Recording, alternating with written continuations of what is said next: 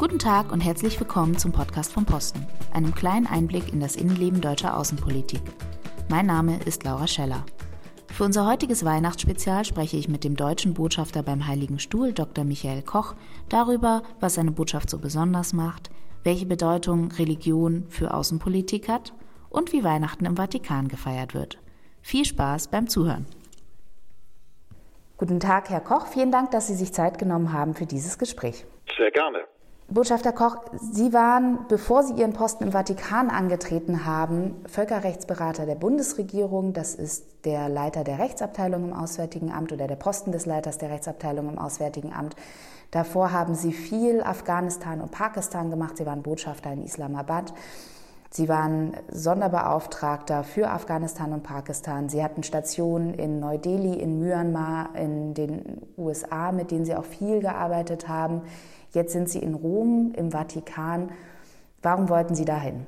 Also, äh, das ist äh, eine, ein, ein Karriereschritt, wie er vielleicht für den Auswärtigen Dienst typisch ist, weil es so schwer zu erklären ist, wie sich aus den Verwendungen, die Sie gerade genannt haben, ähm, äh, dann herleitet, dass jemand Botschafter am Heiligen Stuhl wird. Aber so hat es das Auswärtige Amt gewollt und äh, wir sind äh, ausgesprochen gerne hierher gegangen.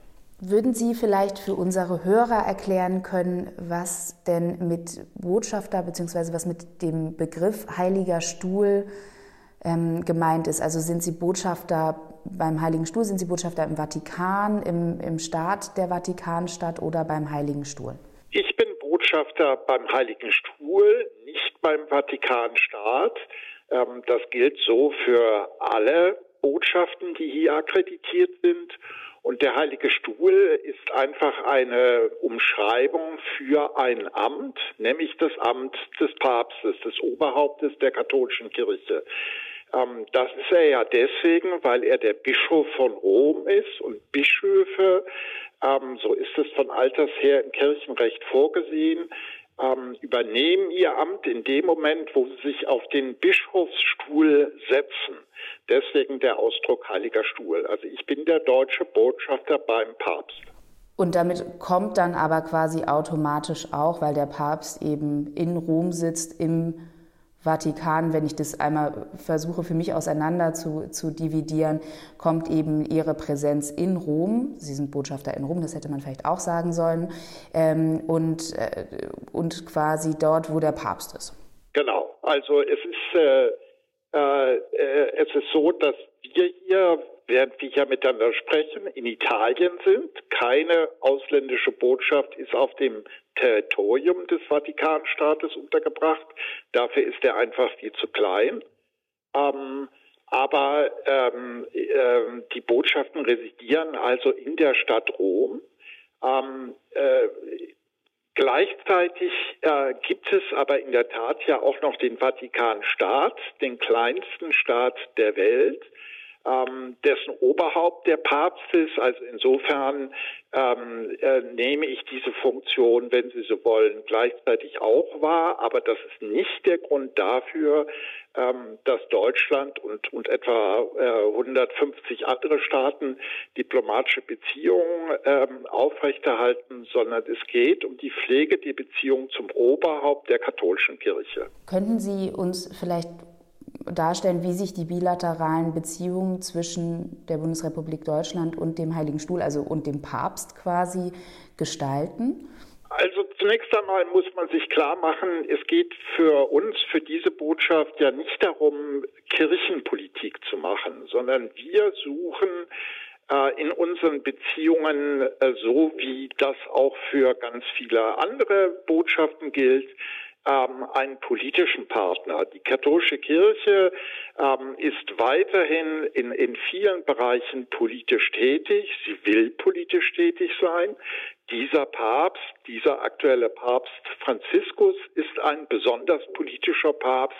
Also geht es darum, ähm, dass wir versuchen, ähm, die Ziele der deutschen Außenpolitik, ähm, diesen Zielen auch dadurch zu dienen, dass wir eben in der Kirche ähm, einen Partner suchen und ganz oft auch finden für die gleichen ähm, außenpolitischen Ziele, die wir äh, im Übrigen auch verfolgen. Ähm, unser bilaterales Verhältnis äh, ist, glaube ich, als ausgesprochen gut zu beschreiben, was einfach daher rührt, dass vor allem was die grundsätzlichen Positionen zur Außenpolitik angeht, ähm, es eine weitgehende Übereinstimmung gibt zwischen dem, was äh, dieser Papst vertritt ähm, und der Grundhaltung der deutschen Außenpolitik. Könnten Sie vielleicht so ein, zwei Beispiele für die gemeinsamen Ziele, die Sie gerade genannt haben, oder auch Schwerpunkte der deutschen Außenpolitik ähm, mit Bezug auf den, auf den Heiligen Stuhl nennen? Der Heilige Stuhl etwa in einer ganzen Reihe von Staaten oft äh, sehr diskret tätig als Vermittler ähm, zwischen einander befehdenden oder gar bekriegenden Parteien. Ähm, das äh, passiert zu großen Teilen ähm, jenseits des Radars der Medien, äh, weil der Heilige Stuhl eine ungewöhnlich diskrete Organisation ist.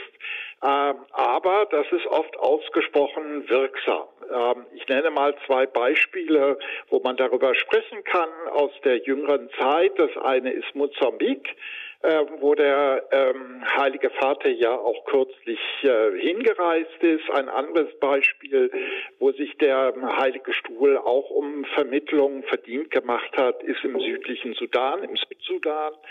Ähm, es gibt aber eine ganze Reihe weiterer Beispiele, also das Engagement für den Frieden, die Bereitschaft, sich auch zur Verfügung zu stellen, um Frieden zu stiften.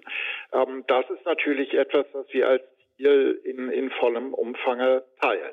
Sie sagen, das ist, also damit haben Sie ja sogar auch direkt mit abgeräumt äh, oder dargestellt, was der Vatikan ähm, für eine oder der Heilige Vater für eine Außenpolitik verfolgt. Gibt es über dieses Friedensstiftende oder den Versuch, Frieden zu stiften, was ja auch, denke ich, sehr dem einem theologischen Verständnis von irgendwie der Aufgabe von, von Religion entspricht, ähm, gibt es darüber hinaus noch Schwerpunkte? Also gibt es zum Beispiel das Thema Armutsbekämpfung, nehme ich an, das eins, das, das sehr präsent ist, oder wo Sie das Gefühl haben, da kann man auch, ähm, da wird der Heilige Stuhl, da wird der Papst wirklich sichtbar als außenpolitischer Akteur.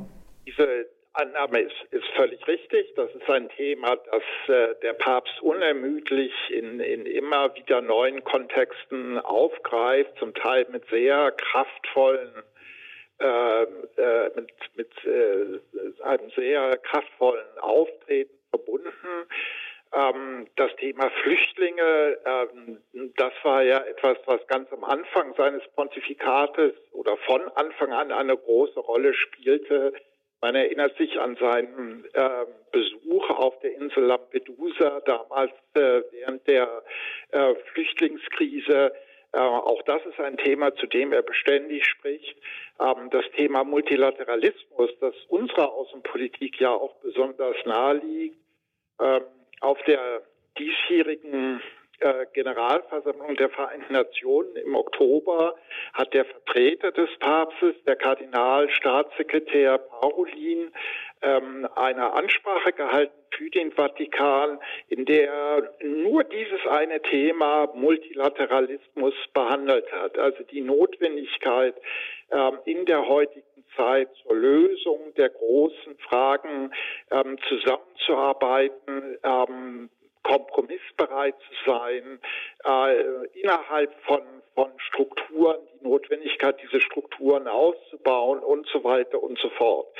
Ein weiteres Thema, die Herrschaft des Rechtes. Sie haben vorhin erwähnt, dass ich äh, in einer früheren Rolle Völkerrechtsberater war. Das ist also ein Thema, das mir besonders nahe ist.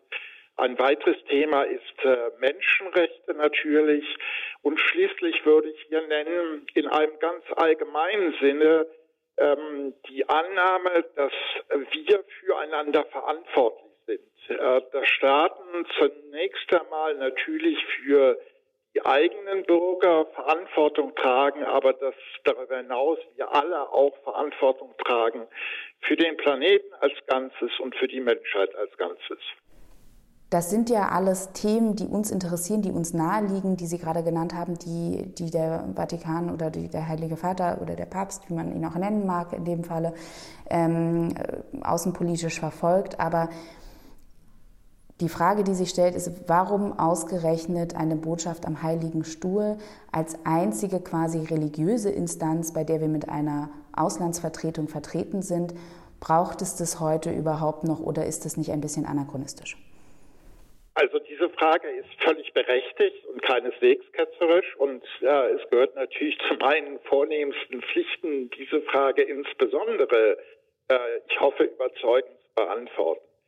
Ähm, ich würde die Antwort darauf äh, in zwei Bereiche untergliedern. Das eine ist, ähm, dass in der Tat die Rolle von Religion äh, in Europa in Sonderheit sich tiefgreifend verändert hat und weiter verändert. Ähm, dass sie aber nicht den Fehler machen sollten, anzunehmen, dass Religion ähm, äh, verschwinde oder, oder keine Bedeutung mehr habe. Äh, auch heute sagt eine Mehrheit der Menschen, auch in unserem Lande, ähm, dass sie religiöse Überzeugungen ähm, äh, halten und diese für wichtig empfinden. Ähm, das passiert oft auch außerhalb von organisierter Religion. Ähm, aber das ändert ja nichts daran, dass der Mensch eben von seiner Natur her ein Sinnsucher ist ähm, und äh, sich äh, die Frage stellt, er und sein Schicksal sich einordnen lassen in einen größeren Zusammenhang. In der Welt im Übrigen gilt das erst recht. Ähm, in vielen Gesellschaften ähm, äh, äh ist die Zugehörigkeit zur Religion weit höher als bei uns. Und insoweit ähm, ist ein Verständnis von Religion dann oft auch eine unabweisbare Notwendigkeit, um eine Gesellschaft auch in ihren tiefen Strömungen richtig zu verstehen. Das ist also das eine zur Bedeutung von, von Religion und äh, Religion und Außenpolitik. Warum jetzt eine Botschaft äh, gerade in Rom oder nur in Rom? Und die Antwort kann man, ähm, glaube ich, ähm, äh, geben mit Bezug auf den, auf den Umstand, dass nur die katholische Kirche in dieser Form eine zentralisierte ähm, Leitung hat. Das hat in dieser Form keine andere Religion. Auch keine andere der christlichen Denominationen, die ja oft gerade entstanden sind aus Opposition gegen dieses Prinzip, dass es einen Papst geben dürfe, der ähm, von allen Teilen äh, der Kirche Gehorsam einfordern kann. Die evangelische Kirche hat eben nicht ein solches Weltzentrum oder auch der Islam oder auch der Buddhismus. Ähm, äh, das ist der, der wesentliche Unterschied. Im Übrigen ist es ja nicht so, ähm, dass äh, Bundesregierung, die Bundesrepublik als Staat nicht mit allen Religionen gleichermaßen im Kontakt steht. Aber das, dieser Kontakt ist eben, äh, der ist national, ja, der findet innerhalb der deutschen Gesellschaft statt, ähm, wo es zum Beispiel eine Institution gibt wie die Deutsche Islamkonferenz. Also da wird gesprochen mit islamischen ähm, Organisationen ähm, die zahlreichen Kontakte mit jüdischen Gemeinden und, und vieles, vieles andere mehr. Aber in der Tat ist dies die einzige Botschaft bei einer Religionsgemeinschaft, ähm, die eben weltweit agiert ähm, und ein weltweit maßgebliches Hauptquartier hat, wenn Sie so wollen. Was, damit haben Sie eigentlich schon die Einzigartigkeit Ihrer ähm, Botschaft dargestellt.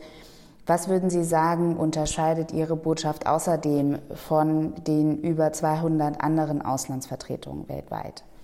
Also der wesentliche Unterschied besteht natürlich darin, dass unser Gegenüber, bei dem wir akkreditiert sind, eben anders ist. Eine Kirche ist halt kein Staat, auch wenn diese Kirche ja eben mit so einem Mini, äh, Ministaat, dem Vatikanstaat, sozusagen versehen ist.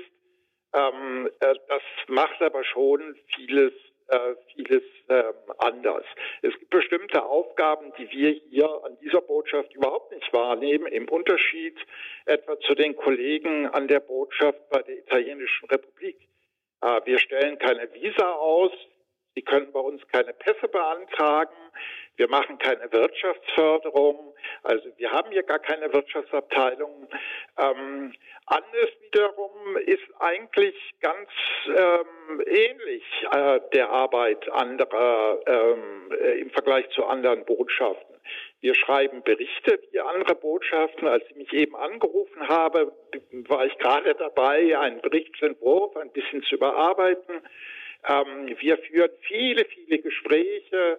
Äh, wir nehmen Termine wahr. Wir machen Kulturveranstaltungen. Ähm, es gibt äh, zahlreiche päpstliche Universitäten hier in Rom, äh, mit denen wir Kooperationsverhältnisse haben. Ähm, da gibt es Austauschprogramme. Also alles das sind Dinge, die ja so auch bei einer ähm, bilateralen Botschaft stattfinden.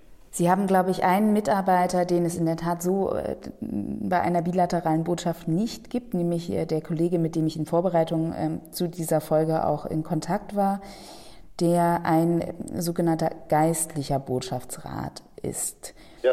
Können, können Sie uns einmal oder unseren Hörnern einmal erklären, was, was damit gemeint ist? Der geistliche Botschaftsrat ist äh, ein geweihter Priester der katholischen Kirche, ähm, der äh, in dieser Funktion eingesetzt wird, ohne dass er der Rotation unterliegt. Also der äh, anders als andere äh, Entsandte wird er nicht von Posten zu Posten bewegt, sondern nimmt immer nur diese eine Verwendung ein. Das ist der einzige Priester in den Reihen des Auswärtigen Amtes, seine Funktion besteht darin, den Botschafter zu beraten, ähm, ihm vor allem zu helfen, am Anfang ähm, äh, um Erklärungen zu geben über die oft sehr verwinkelten, äh, schwierig zu durchschauenden Verhältnisse innerhalb der römischen Kurie.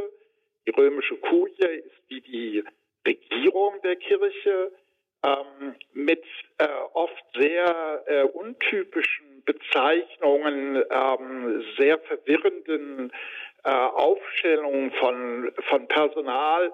Ähm, äh, der geistliche Botschaftsrat sagt immer, äh, der Kollege, der diesen Posten wahrnimmt, er sei so ein bisschen wie der Militärattaché, den wir natürlich im Übrigen hier auch nicht haben, äh, der auch die Funktion hat, dem Botschafter, der ein Zivilist ist und kein Soldat, zu helfen, zu dieser äh, besonderen äh, Berufsgruppe einen besseren Zugang zu gewinnen. Und so äh, macht das im Grunde genommen der geistliche Botschaftsrat ähm, auch gegenüber ähm, der Gruppe der, der Kleriker, die natürlich äh, in der Kirche absolut bestimmt sind. Ist quasi Ihr Wegweiser in, genau. die, ähm, ja, in, in den Vatikan hinein. Das ist genau richtig. Ja sehen, äh, das ist übrigens auch etwas, was dieses bilaterale äh, Verhältnis, also zwischen Deutschland und der, der Kirche besonders auszeichnet, seine außerordentliche historische Tiefe. Ähm, die katholische Kirche ist ja die älteste Organisation auf dem Planeten. Ähm, und wie das so ist bei einem so uralten Gebilde, gibt es da ganz viel, das über die Jahrhunderte irgendwie entstanden ist, wo keiner mehr weiß, warum das so passiert ist ähm, das aber eben äh, so gehandhabt wird. Äh, und da ist es schon wirklich sehr hilfreich, wenn man einen Ratgeber hat, der, der einem da ein bisschen Orientierung geben kann. Ganz genau so ist das. Können Sie vielleicht uns einen kleinen Eindruck geben, wie Ihr Arbeitsalltag aussieht? Was machen Sie wirklich so in Ihrem alltäglichen, in, in Ihrem alltäglichen Tun als Botschafter? Ich glaube, dass äh, meine tägliche Arbeit, und ich denke, das gilt auch für die meisten Kollegen hier, sich mit einer Ausnahme nicht grundsätzlich unterscheidet von dem, was, was andere Botschaften und Botschafter, Botschafterinnen machen. Die eine Ausnahme ist, dass ich wenig reise, äh, denn mein Gastland ist ein Quadratmeter, ein Quadratkilometer groß und äh, da hat es ja dann mit dem Reisen natürlicherweise Grenzen. Ähm, aber sonst, ähm, glaube ich, äh, diese Arbeit nicht wesentlich anders. Ähm, wir führen viele, viele Gespräche. Ich treffe viele Leute. Dazu gehört ja nicht nur die römische Kurie als die, ich habe vorhin gesagt, Regierung der Kirche, sondern auch viele Vorfeld- und Umfeldorganisationen der Kirche, also die Universitäten, ähm, Thinktanks, ähm, die zahlreichen Orden, ähm, äh, die, die hier ansässig sind, die oft äh, sehr viel Wissen mitbringen über Teile der Welt, wo sie, wo sie aktiv sind. Also viele, viele Gespräche, viele Treffen. Ähm, äh, das ist ein, äh, ein wichtiger Teil, einfach die Informationsaufnahme, auch wieder wie bei jedem anderen Botschafter auch, ähm, die Verarbeitung von Informationen, ähm, Besucher wahrnehmen.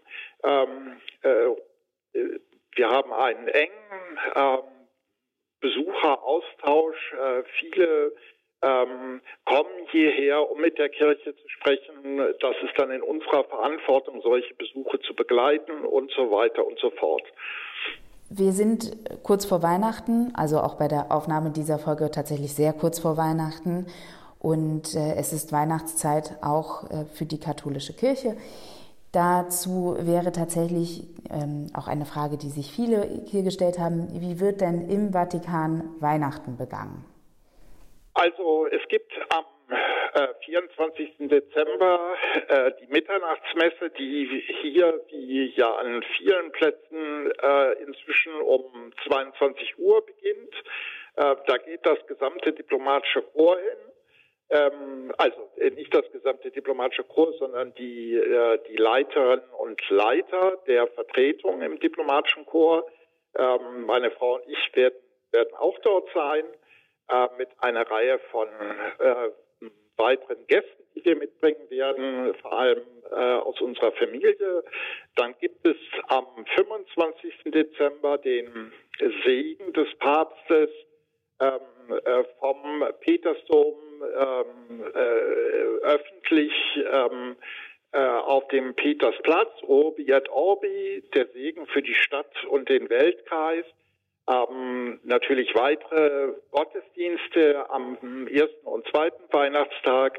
Ähm, also insofern äh, nichts, was äh, äh, wirklich äh, überraschend wäre oder was man, was man nicht erwarten würde. Was sind Ihre Pläne für Weihnachten? Ist es so, dass man als Botschafter beim Heiligen Stuhl dann immer im Vatikan sein muss an Weihnachten? Nein, also äh, äh, man wird zu bestimmten hohen Festtagen werden die Leiter der Vertretung, die Botschafterinnen und Botschafter eingeladen, teilzunehmen an einer solchen Messe. Aber das ist natürlich in ihr Ermessen gestellt, äh, inwieweit sie das machen möchten oder inwieweit das opportun erscheint.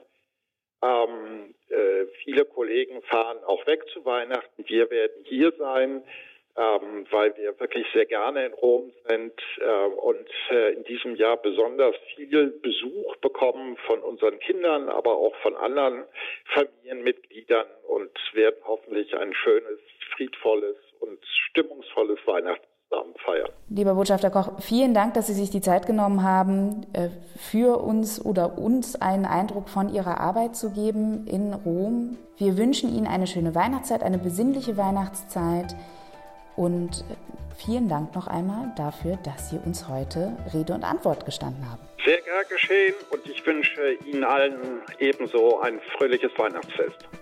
Das war das Weihnachtsspezial des Podcasts vom Posten des Auswärtigen Amts mit dem deutschen Botschafter beim Heiligen Stuhl, Dr. Michael Koch. Für alle, die noch mehr über die deutsche Botschaft beim Heiligen Stuhl wissen wollen, haben wir weitergehende Informationen auf www.diplo.de/podcast verlinkt. Wir freuen uns über Ihre Rückmeldungen, Anregungen und Kritik auf allen unseren Kanälen oder per Mail an podcast.diplo.de. Vielen Dank fürs Zuhören und Ihnen allen eine schöne Weihnachtszeit und einen guten Start ins neue Jahr.